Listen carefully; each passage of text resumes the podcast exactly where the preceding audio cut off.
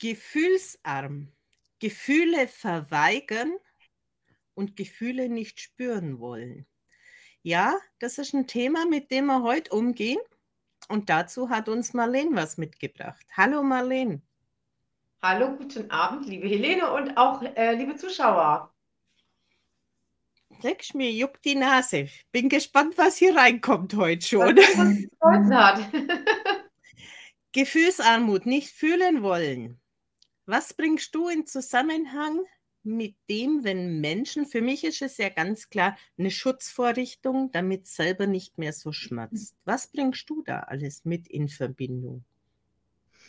Also ich unterscheide erstmal zunächst zwischen einer ja, Gefühlsblindheit, nenne ich es mal, oder Gefühlsarmut, ähm, die durch eine äh, frühkindliche Entwicklungsstörung dann später zutage kommt. Das heißt, dass wir schon in ganz frühen Jahren nicht gut von unseren Bezugspersonen äh, gespiegelt worden sind, dass wir nicht gelernt haben, äh, mit Emotionen gut umzugehen, Emotionen zu differenzieren und dadurch später wirklich Gefühle nicht deuten können, keine Worte für Gefühle haben, weder für die eigenen, noch dass wir andere Gefühle, also die Gefühle anderer Menschen deuten können oder wahrnehmen können. Und dann gibt es natürlich auch noch die Menschen, die das eigentlich mal konnten, aber irgendwann durch ein prägendes Ereignis äh, entschieden haben, oh, ich verdränge meine Gefühle lieber oder Gefühle zeigen ist uncool oder Schwäche und das deswegen nicht machen. Da muss man halt so ein bisschen, bisschen differenzieren, ob es eine frühkindliche Entwicklungsstörung ist oder ob es erworben ist dann irgendwann im Laufe des Lebens. Also mir passieren diese Gefühlsarmutserfahrungen sehr, sehr oft bei meinen Kunden, wenn Kinder verstorben sind oder Schwangerschaften mit einem Stannenkind geendet haben. Vor allen Dingen dann, wenn das mehrfach passiert. Sie bringen es immer so ein Stück weit in Verbindung, wenn ich zu diesem Ungeborenen eine sehr nahe Verbindung aufbringe, kommt sowieso nicht zustande, dass das Kind lebend geboren wird. Also baue ich die Verbindung erst gar nicht auf zu mir und vor allen Dingen zum Schutz des Kindes, weil alles, was ich liebe, verliere ich. Ja, genau. Haben auch, der, haben auch viele Menschen, wenn sie sagen, ich liebe Geld und dann verlieren sie. Alles, was sie sich aufbauen, macht dann einen großen Knall und sie verlieren es wieder. Und deshalb ist da so dieses, dieses Hemmnis drin und dieses nicht mehr fühlen ja, die sogenannte Sabotage, ne? dass man dann gar nicht, erst, gar nicht erst zulässt, dass da was entstehen kann, weil man halt äh, was Bestimmtes befürchtet. Und das meine ich halt auch mit äh, Menschen, die dann im Laufe eines ja, prägenden Lebensereignisses eine traumatische er ähm, Erlebnisse hatten, dass die dann aufgrund dessen, um sich selber zu schützen oder um vermeintlich jemand anders zu schützen, dann eben die Gefühle abspalten oder eben ja, man nennt es ja Abwehrmechanismus, dass, dass es häufig auch unbewusst geschieht, dass die das gar nicht mehr so an sich ranlassen. Gefühle sind aber nie weg. Also wir haben natürlich alle Gefühle. Es gibt keinen Menschen, der keine Gefühle hat, aber das Problem ist, dass diese Gefühle, die dann nicht mehr gespürt werden wollen, dass die natürlich dann irgendwann somatisieren. Das heißt, wenn ich das nicht zulasse, dass meine Seele das oder dass ich das fühlen darf, äh, oder das aussprechen darf, dann spricht für mich dann irgendwann auch der Körper. Wir können noch einen Zuschauer begrüßen, die Michaela. Hallo Michaela. Hallo Und Michaela. Alle Zuschauer, die eine Frage haben, dürfen es gerne in den Chat schreiben, dann holen wir die Frage mit dazu. Genau. Diese Symptome, die sich dann entwickeln, Hast du dazu einige Beispiele in deiner Praxis? Ja, also es gibt Menschen, ähm, die kommen oder die gehen erstmal zum Arzt, bevor sie in meine Praxis kommen, weil sie körperliche Beschwerden haben. Und wenn man dann, wenn man die dann untersucht und es gibt keinen organischen Befund, also der Arzt kann quasi nichts Organisches oder ausreichend organischen äh, Beweis finden, dann kommen sie in die Psychotherapie und da weiß man, äh, dass es so, es gibt, man sagt, es gibt so bestimmte Krankheiten, die nennen sich die The Holy Seven, also die Heiligen Sieben. Das sind Krankheiten, bei denen man genau weiß, dass die Psyche einen ganz, ganz starken Einfluss auf die Entstehung und auch auf die Aufrechterhaltung hat. Und es sind zum Beispiel, äh, es ist zum Beispiel Asthma oder es ist äh, Neurodermitis, Darmbeschwerden, also diese chronischen Darm Krankheiten, Morbus Crohn, Colitis ulcerosa, Schilddrüsenüberfunktion, Bluthochdruck, gibt es noch einige andere. Da weiß man ganz genau, die Psyche hat da einen ganz enormen Einfluss drauf, aber natürlich auch Herz-Kreislauf-Erkrankungen, ähm, also überhaupt generell Herzbeschwerden, ähm, Hautprobleme, das kann sich vielfältig äußern. Im schlimmsten Fall natürlich auch äh, gibt es auch Menschen, die eine Krebserkrankung bekommen und dahinter steckt dann man sagt ja manchmal, oder ich habe mal diesen schönen Spruch gehört, ähm, eine, eine Krebserkrankung sind nicht gelebte oder ausgedrückte Gefühle oder ist ein nicht ausgedrücktes Gefühl. Das ist so ein, so ein Symbol für den Krebs. Und das fand ich ehrlich gesagt, ja, eine spannende Aussage. Sehr spannend. Kann ich, da kann ich aber auch ein Stück weit dazu beitragen, weil sehr, sehr oft fast alle Menschen, alle Frauen, die mir begegnen und links Brustkrebs bekommen, haben in der Regel ein Kind verloren. Mhm. Ob geboren oder ungeboren. Das zeigt sich in dieser Symbolik. Ich möchte mein Kind ernähren. Es kommt aber kein Abnehmer. Und mhm. dadurch entsteht dann diese ja, Verhärtung, Überschuss, wie auch immer. Mhm. Und links ist diese Herzseite, diese Mutterseite und zeigt sich auf der Brust.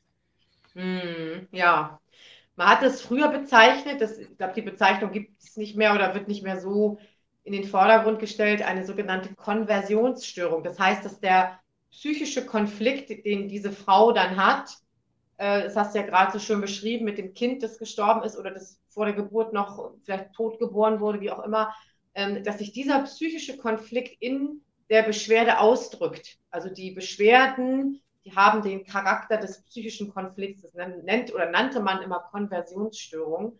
Heute wird man, glaube ich, sagen, ja, ist eine, ist eine psychosomatische äh, Störung.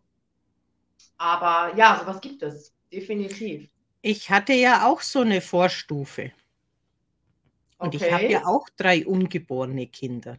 Nur dadurch, ja. dass ich anscheinend in Frieden mit diesen Ereignissen ging, hat sich das nur kurz gezeigt und hat sich dann auch zurückgebildet. Aber es war definitiv, es war definitiv nachweisbar. Jetzt warte, wir haben kurz einen Kommentar. Ja. Die Michaela, bei meiner Freundin war es so, Brustkrebs mhm. und hat ihr Kind verloren. Ja. Gänsehaut gerade. Ja, Michaela ja. ist auch jemand, der sehr stark fühlen kann und Gänsehaut bedeutet bei ihr auch Ja. Also ja. sie geht mit dem in Resonanz als Bestätigung, spricht ihr Körper. Genau. Und das ist also sehr, sehr oft der Fall. Ja, sehr gut auf jeden Fall, dass die Michaela das äh, spüren kann, beschreiben kann auch. Das ist ja genau das, was die meisten oder viele jetzt, die das Thema hier betrifft, mit der Gefühlsblindheit nicht können. Also von daher sehr schön. Ich denke, es ist auch ein Stück weit wieder Vertrauen in sich aufnehmen, weil dieses Gefühl kann ja auch ein Signal sein, eine Warnstufe für irgendetwas. Es muss ja jetzt nicht gerade so eine dramatische Geschichte sein, aber wir können es ja auch mal auf Businessgeschichte zurückführen und sagen, spüre ich, wenn ein Geschäftspartner oder ein Angebot oder ein Auftrag für mich das Richtige ist? Oder geht diese körperliche Alarmsignale, die vielleicht der eine oder andere auch als Angst und Panik äh, bezeichnet, einfach nur der Körper, wo sagt, hey, da stimmt was für mich nicht. Wie siehst du ja, das? Definitiv. Definitiv. Also gerade auch Angststörungen, Depressionen sind natürlich Folgekrankheiten auch von dieser Gefühlsblindheit oder dieses Gefühle verdrängen, endet häufig auch in, in Depressionen und Angststörungen. Genau deshalb, weil, weil ich äh, wie du schon sagst, Warnsignale nicht wahrnehme oder nicht wahrnehmen möchte. Ähm, oder auch jetzt in Bezug auf Depressionen, weil mir bestimmtes Umfeld vielleicht auch nicht gut tut, ne? ob es jetzt auf der Arbeit ist oder privat und ich will das nicht fühlen. Ich habe vielleicht Angst vom Alleinsein, Verlustängste, ich verdränge das und dann kommt eine Depression äh, aufgrund dessen äh, an den Tag. Also das hängt, da hängt ganz viel miteinander zusammen. Viele Menschen rutschen ja auch in eine Sucht zum Beispiel, um ihre Konflikte zu bewältigen, anstatt darüber zu sprechen oder das mal auszuhalten, das zu fühlen. Das ist ja leider auch häufig an der Tagesordnung. Eine Sucht überdeckt ja auch sehr oft die mhm. Gefühle. Es wird so grau um einen herum. Man hat es einfach vernebelt.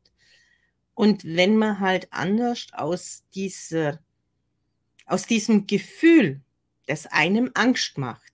Wie, warum und wieso auch immer, dann eben nicht mehr so stark wahrnehmen kann, dann kann es gut sein, dass der eine oder andere zu diversen Suchtmitteln greift. Ja, genau, genau. Was natürlich keine Lösung ist, das wissen wir ja alle, ne? Letztendlich. Also eine kurzfristige Lösung vielleicht, aber keine wirklich gute, gute Entscheidung. Nur die Frage ist halt dann wirklich, wenn es du gehst zum Arzt und der Arzt sagt ja, dir fehlt nichts, weil es medizinisch nicht belegbar ist. Dann kriegst ja du nochmal so einen negativen Touch mit. Ey, ich bin ja nicht richtig, weil das, was ich fühle oder nicht fühlen will, oder das, was mir die Probleme macht, die kennt ja kein anderer. Da gibt es ja kein Wort dafür. Also bin ich nicht richtig und ich distanziere mich immer mehr von meinem Körper und der Wahrnehmung. Ja, also das ist schon, das ist richtig. Äh, das ist schon, äh, glaube ich, für viele auch so eine Art Schock, wenn der Arzt dann sagt, ja, das muss die Psyche sein, das, das, will, das wollen wir nicht. Körperlich krank sein ist erlaubt, psychisch krank sein ist nicht erlaubt, das muss unter den Teppich gekehrt werden. Das Problem ist nur, dass wir das können wir eine lange Zeit aufrechterhalten. Das ist wie so einen vollgefüllten Ball immer unter Wasser drücken. Das kriegen wir eine lange Zeit hin. Aber der Ball kommt halt immer wieder an die Oberfläche. Und genauso ist es beim Verdrängen von Gefühlen. Irgendwann, es ist wahnsinnig anstrengend für den Körper. Irgendwann bricht das System zusammen und dann wird man gezwungen, dahin zu schauen. Also wer dann so tief auch in einer Depression zum Beispiel steckt, der wird dann wirklich gezwungen, über Umwege da wirklich hinzuschauen und sich damit auseinanderzusetzen. Wie siehst du das, wenn wir sagen, diese Gefühle möchte ich nicht mehr spüren? Wenn wir die Ursache aber finden, wo sich diese Gefühle mit diesem negativen Touch kombiniert haben oder wieso ich es nicht mehr fühlen möchte, dann ist doch die Tür wieder auf, wenn das Verständnis da ist. Aber ich denke, allein kriegt es der wenigste hin. Ja, sehe ich auch ganz genauso. Also auf jeden Fall sollte man, wenn man damit ein Problem hat, sich professionelle Hilfe suchen, einen Coach, einen Therapeuten, wie auch immer, ähm, weil das wichtig ist, ne? dass man auch begleitet wird und dass man auch vielleicht erklärt bekommt, wie, wie kommt es überhaupt dazu und mhm. auch wieder zu erlernen, zu fühlen. Auch das glaube ich, kriegt man, wenn man schon so weit ist, nicht alleine hin. Da muss man schon eine gute Betreuung haben. Also ich habe da die besten Erfahrungen gemacht, wenn der Betroffene einen Vertrauten mitbringt und der Vertraute einfach für denjenigen füllen kann oder auch mitsagen kann, okay, jetzt war die Fragestellung und der Betroffene spürt es ja gar nicht oder nimmt es einfach auch so nicht mehr wahr, dass der Begleitende dann sagen kann, ja, du, es hat sich in der und der Situation so und so gezeigt. Ich bin schon der Meinung, dass das ein richtiger Ansatz ist, da mal weiter zu gucken. Kennst du das auch? Also ich weiß zumindest, dass ähm, auch Gruppentherapien Sinn machen. Also in dem Moment, wo du mit anderen zusammen bist, das hast du jetzt ja gerade auch gesagt, ob es jetzt eine Person ist oder ob es eine Gruppe ist, um dann wieder ja, mit Emotionen auch von anderen konfrontiert zu werden oder was du sagst, dass einem auch mal jemand Emotionen erklärt oder erklärt, was macht es mit mir, wenn du das und das zu mir sagst. Nur so lernen wir ja. Wir lernen ja nicht an uns selbst, sondern wir brauchen ja dann schon auch die, die Spiegelung durch andere, andere Personen oder eine andere Person. Ich nenne es halt immer gern diesen Dummy-Setzen. Weil die vertraute Person, der glaube ich ja noch ein Stück weit mehr, als wenn du jetzt zum Therapeut oder zum Coach oder wem auch immer gehst und der dir was erzählt, das aber in der Schutzmechanismus des Verdrängens vor demjenigen stehen bleibt. Und dann quasi über diesen, diese Ausweichperson, Familienstellen ist ja auch sowas in der Richtung, wo andere quasi diese Emotion erfahren und dem Gegenüber dann spiegeln. Ja, zum Beispiel, genau. Zum Beispiel. Ja, ich glaube, da gibt es verschiedene Ansätze, da muss man halt so ein bisschen gucken. Es gibt ja auch Abstufungen. Ne? Ist jemand jetzt völlig gefühlsblind oder wie, wie ist es quasi, wie, wie, ist es, wie schlimm ist es eigentlich? Wie schlimm ist die Ausprägung? Da muss man halt ein bisschen gucken. Oder ist jemand einfach nur so ein bisschen Gefühlslegastheniker, sagt man ja, ähm, da muss es mal so ein bisschen differenzieren, glaube ich. Aber definitiv glaube ich auch, dass man das am besten erlernt mit Hilfe einer anderen Person oder auch mehreren Personen, wer auch immer das jetzt ist. Genau. Meine Wahrnehmung ist, dass Gefühlsblindheit nicht auf alles zutreffen muss. Das kann sein, dass der beste Therapeut, der einen anderen sehr, sehr feinfühlig begleiten kann, aber bei sich selber dieses Gefühl ausgesperrt hat. Ja, definitiv. Das gibt es. Ähm, das gibt es auf jeden Fall, dass man für sich selber, ich sage mal, betriebsblind ist. Aber gefühlsblind ist natürlich auch eine nette Bezeichnung oder jetzt ja auch passender heute Abend. Äh, und das bei anderen wunderbar erkennen kann und da wirklich super toll mit den Menschen arbeiten kann und für sich selbst das oder bei sich selbst das gar nicht erkennt. Das ist auch super interessant. Und teilweise sind es ja auch nur einzelne Sparten, die halt zu sehr verletzt haben. Genau, richtig. Das sind dann die Gefühle, die wir nicht mehr fühlen wollen. Viele betiteln es ja auch als negative Gefühle. Meiner Meinung nach, ich sage es eigentlich immer wieder, es gibt keine negativen Gefühle, es gibt nur Gefühle, die wir nicht fühlen wollen, weil die sich für uns nicht schön anfühlen oder mal angefühlt haben. Und das sind oft die Bereiche, die dann vermieden werden, ne, verdrängt werden. Da sehe ich ja auch immer sehr stark diese Ausdruck Angst. Geht ja immer wieder einher mit Angst und Panik vor etwas haben, ja, vor diesem nächsten Schritt. Und für mich zeigt sich es immer nur, ist es jetzt wirklich Angst und was ist Angst eigentlich? Oder ist es nur diese Vorfreude für etwas, das eine gewisse Unruhe macht? Ich nenne es immer sehr, sehr gern, wenn Kinder sich so auf Weihnachten freuen. Da sind die auch so hibbelig und so, sie können es nicht erwarten. Und dann ist halt die Frage, zieht mich dieses Aufgeregte jetzt runter unter dem, was mir wirklich Angst verstehen? Oder ist es einfach dieses, ja, da kommt was, ich weiß, da will ich hin und es macht halt ein Stück weit ja, aufgedreht. Ich weiß nicht, wie ich es genau bezeichnen soll. Wie siehst du das?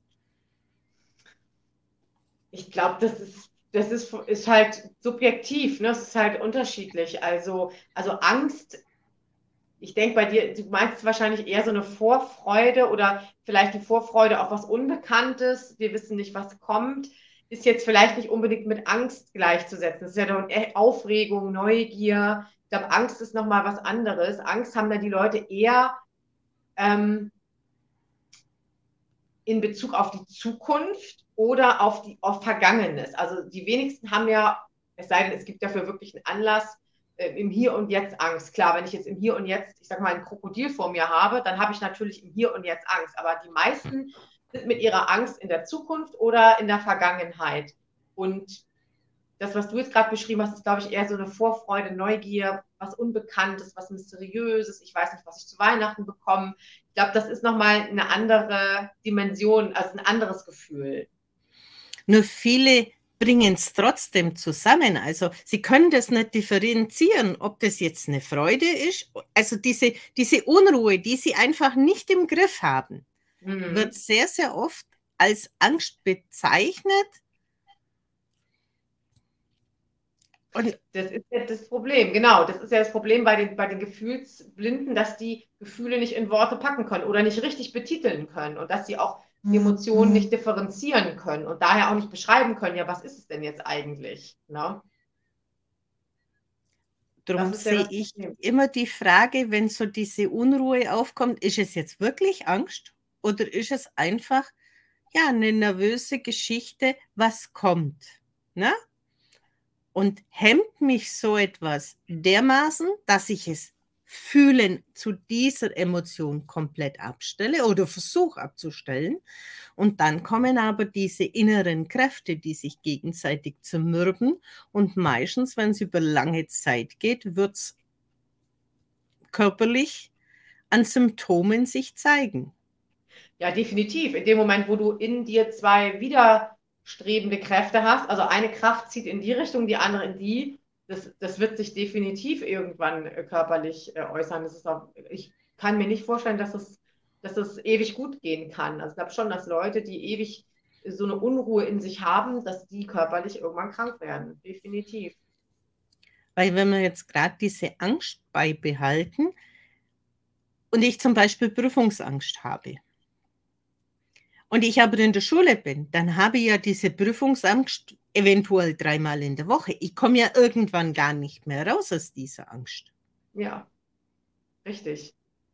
Und wenn ich die Prüfung dann noch versemmel, dann habe ich noch bei der, vor der nächsten Prüfung eine Erwartungsangst. Das heißt, ich habe erstmal A, Angst, dass ich wieder Angst bekomme und sowieso Angst, dass ich die Prüfung auch dann wieder in den Sand setze. Das, da geht ja so ein Teufelskreislauf auch in Gang. Ne? Da ist man ja richtig in so einer Spirale dann drin.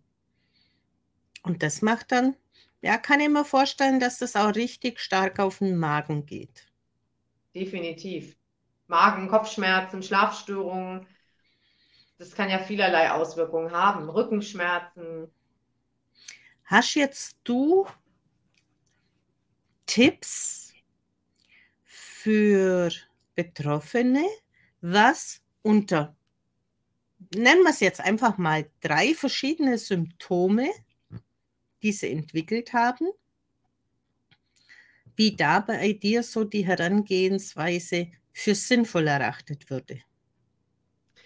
Also gut, wenn jemand mit Symptomen kommt in meine Praxis, dann muss ich ja erstmal schauen, muss ich ja erstmal eine Differentialdiagnose machen. Ich kann ja nicht gleich sagen, ja, alles klar, Sie haben äh, Schlafstörungen, Sie haben äh, Bluthochdruck und dann haben Sie auch noch, sind Sie leicht depressiv, Sie haben bestimmt eine Gefühlsblindheit. Ich muss ja erstmal schauen, ist es wirklich eine Gefühlsblindheit oder ist es wirklich eine, ähm, eine Problematik, Gefühle äußern zu können. Man merkt es ja manchmal schon im Kontakt mit dem Patienten, aber da gehen wir jetzt mal von aus, dass das wirklich dann auch festgestellt wird, weil jemand wirklich starke körperliche Beschwerden hat, die sich beim Arzt nicht ähm, erklären lassen konnten.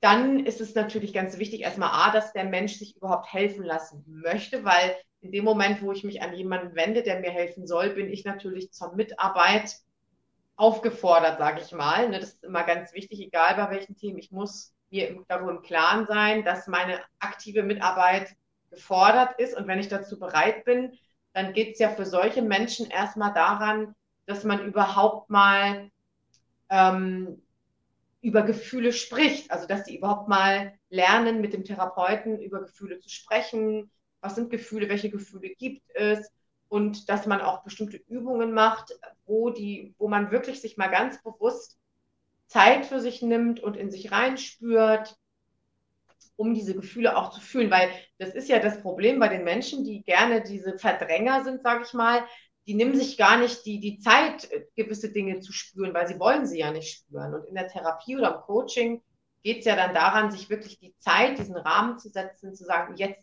spüren wir aber mal die Gefühle oder jetzt setzen wir uns mal intensiv damit auseinander. Das heißt, jemand, der, sagen wir mal, Gefühle immer verdrängt hat, ich glaube, der könnte eine größere Hürde haben, das, ähm, sich darauf einzulassen, als jemand, der durch eine frühkindliche Entwicklungsstörung das nie konnte und sagte, ich würde es aber eigentlich endlich gerne mal erlernen. Ne? Also das ist, glaube ich, immer so ein bisschen zu differenzieren. Wen habe ich da jetzt? Ist es jemand, der das eigentlich gar nicht will oder ist es jetzt jemand, der das leider gar nicht kann oder nie konnte? Und da muss man nochmal gut hinspüren, wie die eigene Motivation ist, denke ich, ne?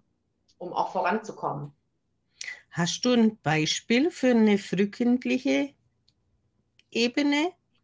Fällt dir da ein Thema aus deiner Arbeit oder aus dem Umfeld ein, dass wir das mal ein Stück weit besser greifen können?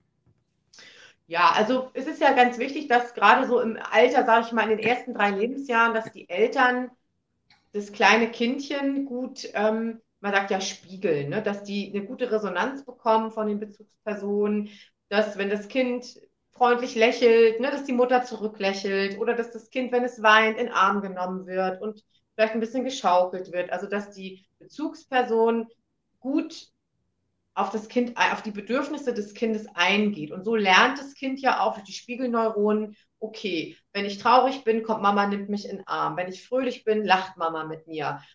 So lernen wir ja die unterschiedlichen Emotionen auch kennen. Und wenn natürlich, wenn wir Bezugspersonen haben, die uns vernachlässigen, die überhaupt nicht auf unsere Bedürfnisse eingehen, die uns ähm, ambivalent spiegeln, also die mal so reagieren, mal so, wo ich eigentlich nie weiß, ja, was ist denn jetzt richtig? Also wo das Kind das gar nicht richtig lernt, ähm, dann entstehen eben diese ja, dysfunktionalen, ich sag mal, Verhaltensweisen und eben diese Probleme mit den Gefühlen.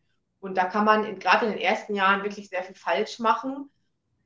Und ähm, also meistens ist es wirklich die Vernachlässigung, die emotionale Vernachlässigung der Bezugsperson gegenüber eines kleinen Kindes, die, die das als Ursache trägt. Wie siehst du das mit nicht gesehen werden als Kind, weil eventuell vor mir ein Kind verstorben ist, weil um meine Geburt herum irgendjemand aus der Familie verstorben ist und einfach dieser Schmerz, diese Zuneigung für dieses Kleinkind nicht mehr zugelassen hat. Würdest du das dann auch unter Gefühlsarmut einsortieren, wenn hier jemand nicht mehr fühlen kann, weil er sich immer als Kind fehl am Platz gefühlt hat? Ja, definitiv. Also zum einen ähm, sind diese Menschen dann eben auch ja gefühlsarm, gefühlsblind, können mit Gefühlen nicht umgehen und es leidet natürlich auch ganz extrem, das kommt ja auch noch dazu, der Selbstwert, ne? weil unseren Selbstwert entwickeln wir ja auch in diesen, in diesen frühen äh, Phasen der Kindheit.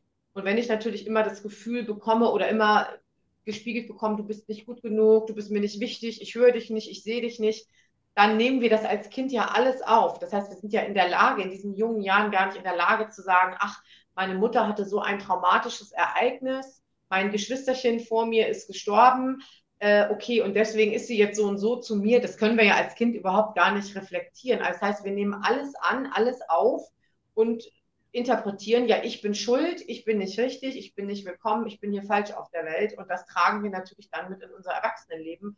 Und daraus entsteht unsere, ich sage mal, das ist eine falsche Identität, die wir dann eigentlich entwickeln, weil wir ja immer irgendwie denken, wir sind nicht gut genug, wir reichen nicht, mit uns stimmt irgendwas nicht. Und das sind ja eigentlich gar nicht wir. Ja, Michaela, das Live wird aufgenommen. Und Michaela hat auch noch einen Kommentar dazwischen gegeben. Ja, ich finde es traurig, dass jemand nicht hinschauen will, obwohl es ihm vielleicht schlecht geht. Gut, nicht hinschauen will oder nicht kann, auch das sind wieder Möglichkeiten, denke ich.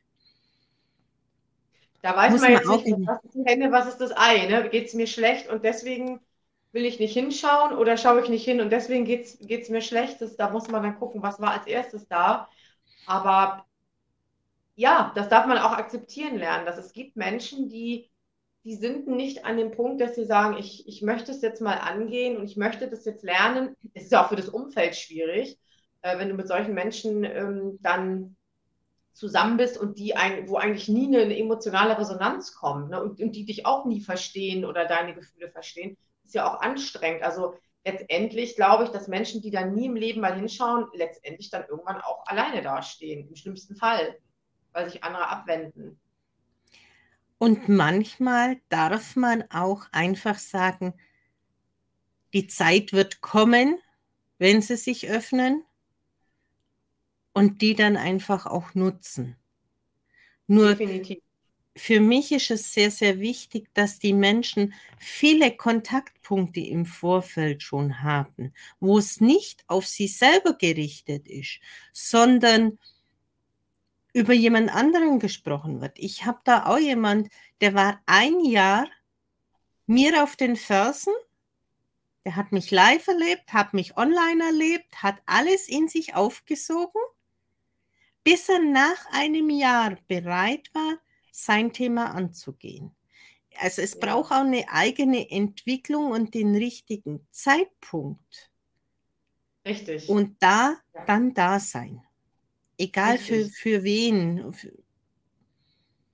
Definitiv. Also du musst ja auch offen sein. Es bringt ja nichts, wenn du, ich sage ja auch mal, wenn ich Patienten habe, die fremdgeschickt sind, also fremdmotiviert, wo dann die Mann, den, der Mann äh, in die Praxis kommt, weil die Frau das gerne möchte, mit den Menschen kann ich in der Regel nicht so gut arbeiten, weil da einfach die Eigenmotivation oder der Eigenantrieb fehlt. Und das ist immer ganz wichtig, dass die den richtigen Zeitpunkt haben, wo sie sagen, ich will jetzt, weil dann bleiben die auch dran. Denn das ist, der Prozess dauert ja. Ne? Ein Coaching oder auch eine Therapie dauert ja.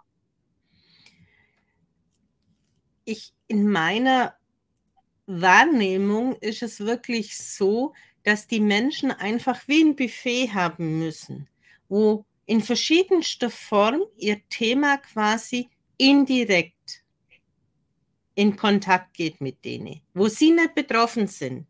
Weil wenn ich das beim, im Fernsehen zum Beispiel sehe, in einer Story, in irgendwas, dann verstehe ich die Verknüpfungen unter Umständen, weil ich mich da dazu öffne, was in dem Geschehen ist.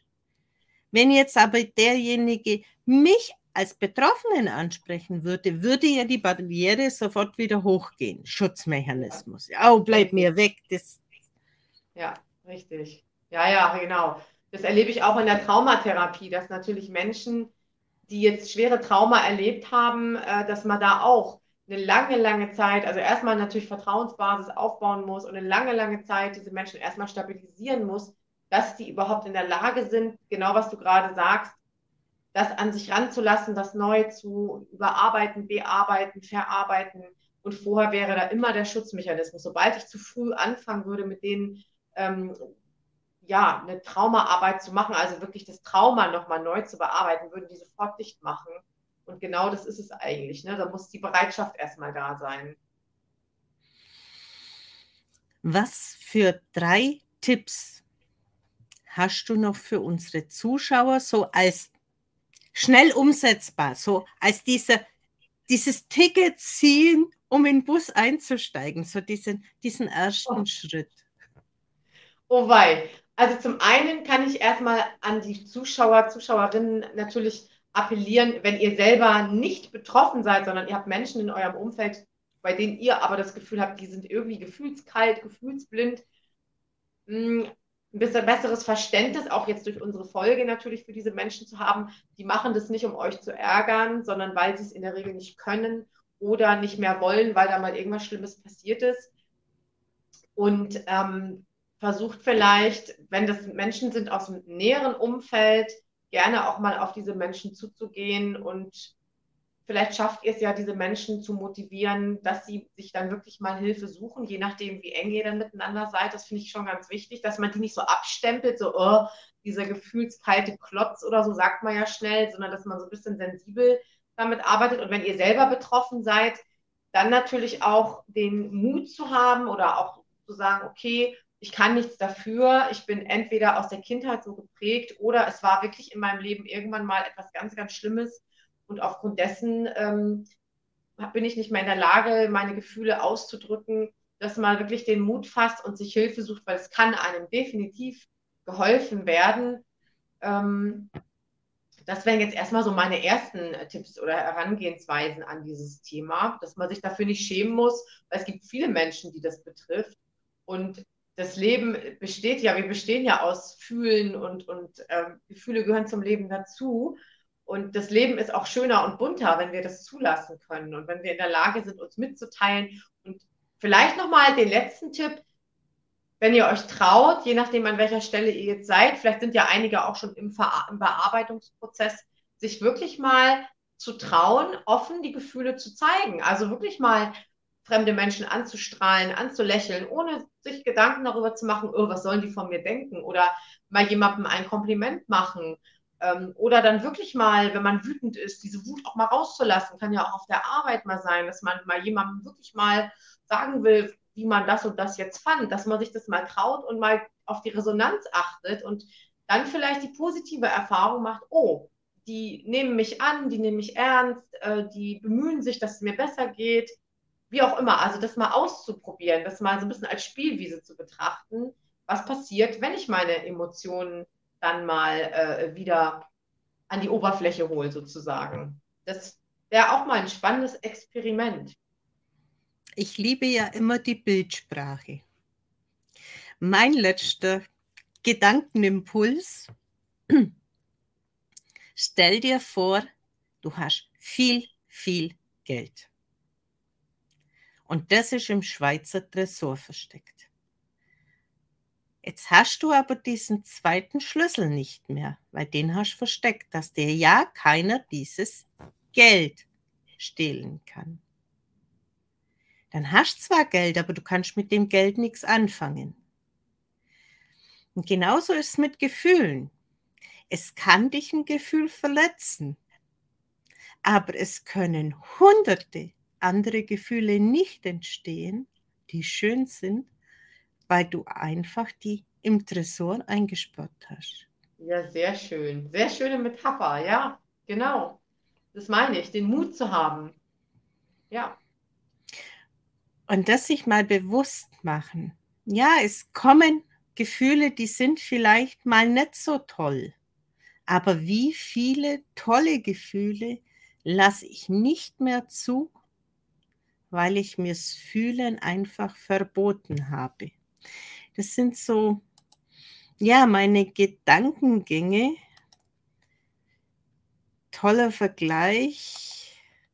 Wow, ja, Michaela hat diese Bildsprache anscheinend verstanden. Weil es ist so, so einfach in diesem Hinsicht, kann es ja jeder verstehen. Ne? Ja. Und sich auch bewusst zu machen, das ist genau wie mit den Gedanken. Gefühle und Gedanken kommen und gehen. Das heißt, alles ist vergänglich. Schöne Gefühle sind vergänglich, aber negative auch. Wir haben ja nicht ein Gefühl und das ist dann in Stein gemeißelt und wird uns dann die nächsten 80 Jahre begleiten, sondern es ist jetzt da, das darf sein, es gehört dazu. Wir haben ein Spektrum aus Gefühlen, mit dem wir ausgestattet sind. Und jetzt ist es heute halt einfach mal so, dass ich mich traurig fühle oder dass ich wütend bin und dann ist, bin ich morgen vielleicht wieder ganz anders drauf. Also auch sich das zu erlauben, zu sagen, ja, dann ist es jetzt heute so, das ist das ist nicht in Stein gemeißelt, das geht wieder vorbei. Ich will es jetzt nicht fühlen, aber es darf jetzt trotzdem da sein. Und dann, je schneller, je mehr ich das erlaube, desto schneller vergeht es auch wieder. Also das auch mal auszuprobieren. Marlene, danke für das spannende Interview mal wieder, diesen Austausch. Was ist möglich? Was für Erfahrungen haben wir alle gesammelt in unserer Arbeit? um vielleicht dieser Strohhalm zu sein für den einen oder anderen, der sich vielleicht irgendwann ein Stück dieser Sendung anschaut. Das wünsche ich mir von Herzen. Und ich danke dir auch für die schöne Zeit mit dir hier. Es war wieder wundervoll. Und ich wünsche auf jeden Fall allen Zuschauern, Zuschauerinnen einen schönen Restabend. Dann bleibt uns nur noch zu sagen, tschüss, bis zum Tschüss. nächsten Mal.